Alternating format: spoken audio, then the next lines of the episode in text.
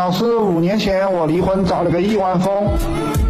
比我大十六岁，当初承诺领结婚证，亿万富翁的承诺，结婚证一般都不会给你领的。让我在家不用上班，他给我一套复式，是我的名字，还可以。车给我买了，不是我的名字，车不是你的名字吗？房子是你的名字，车无所谓的，这都是便宜货。五年了不跟我领证，生活费对我控制特别严格，这让我被动很难过。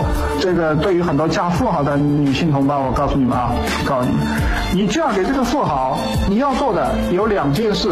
第一件事是猛生孩子，生他妈七八个、五六个，这个时候他钱给你不给你都无所谓，理解吧？基本上也就是你的了。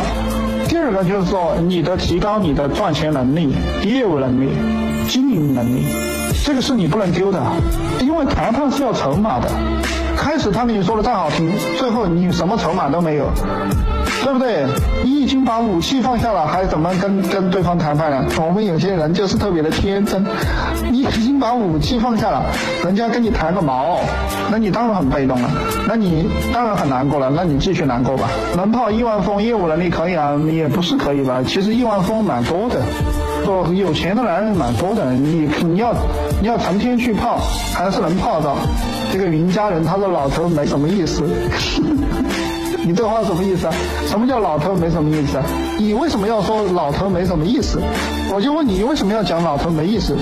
是你有钱还是还是你怎么想的？我们很多人在这个社会上他就不明白，他你们很多人没有明白一件事情。我告诉你啊，太老了是不行，太老了老的太厉害了不行。我觉得十几岁都很正常。甚至二十岁都很正常。我开始给你们讲了，这个世界上的成功者是很少的，这个世界上的成功者是很少的。你们觉得去美国的那个兄弟的老婆，他没他比你们笨吗？他们的年纪差距有多大？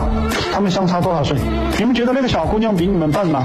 你们觉得那个小姑娘的爸妈家里人比你们笨吗？那人家为什么要做这样一个选择？我给你们讲。你们这些人呐，就是说没有，我觉得没有一个是没有经过社会的毒打，第二个就是说搞不明白这个世界上什么东西最重要。你们根本就不能明白人和人之间的这个关系，它就是一个经济关系。你看那个小妹妹，她可能还在色欲上打转转，你还活在裤裆里呢，理解吧？你还活在裤裆里呢，你根本不知道金钱的威力。开始有个有个姐妹又在问我，你不要差距太大了，你至少能养得出来几个小孩儿，对不对？你不要太老了。什么事情过分了也不好，跟我们有些姐妹总是走极端，她总是走极端。你给她说这个例子，她马上整个整整个五六十岁差距的例子给你，你不要给我整五六十岁差距，就那个就就不是特别的好，太老了就不太行了。隔一代人，隔个十十五岁，我觉得差不多是极限了。如果对方特别优秀，再给他放五岁，二十岁差不多。就是对于特别优秀的了，一般你在十岁左右就差不多了，十岁差不多了。你不要整个四十岁、五十岁来问老师这个行不行，就有点过分了。其实我都不太想教你们这些，我觉得你们闯一辈子蛮好的。我告诉你们，婚姻关系、男女关系也是能让人，它确实是可以让人跨越阶层的。如果你利用好了，你的速度还是较快的。但你们不要瞎搞，不要做一些违背良心的事情。这个事情你觉得这样能玩就这样玩。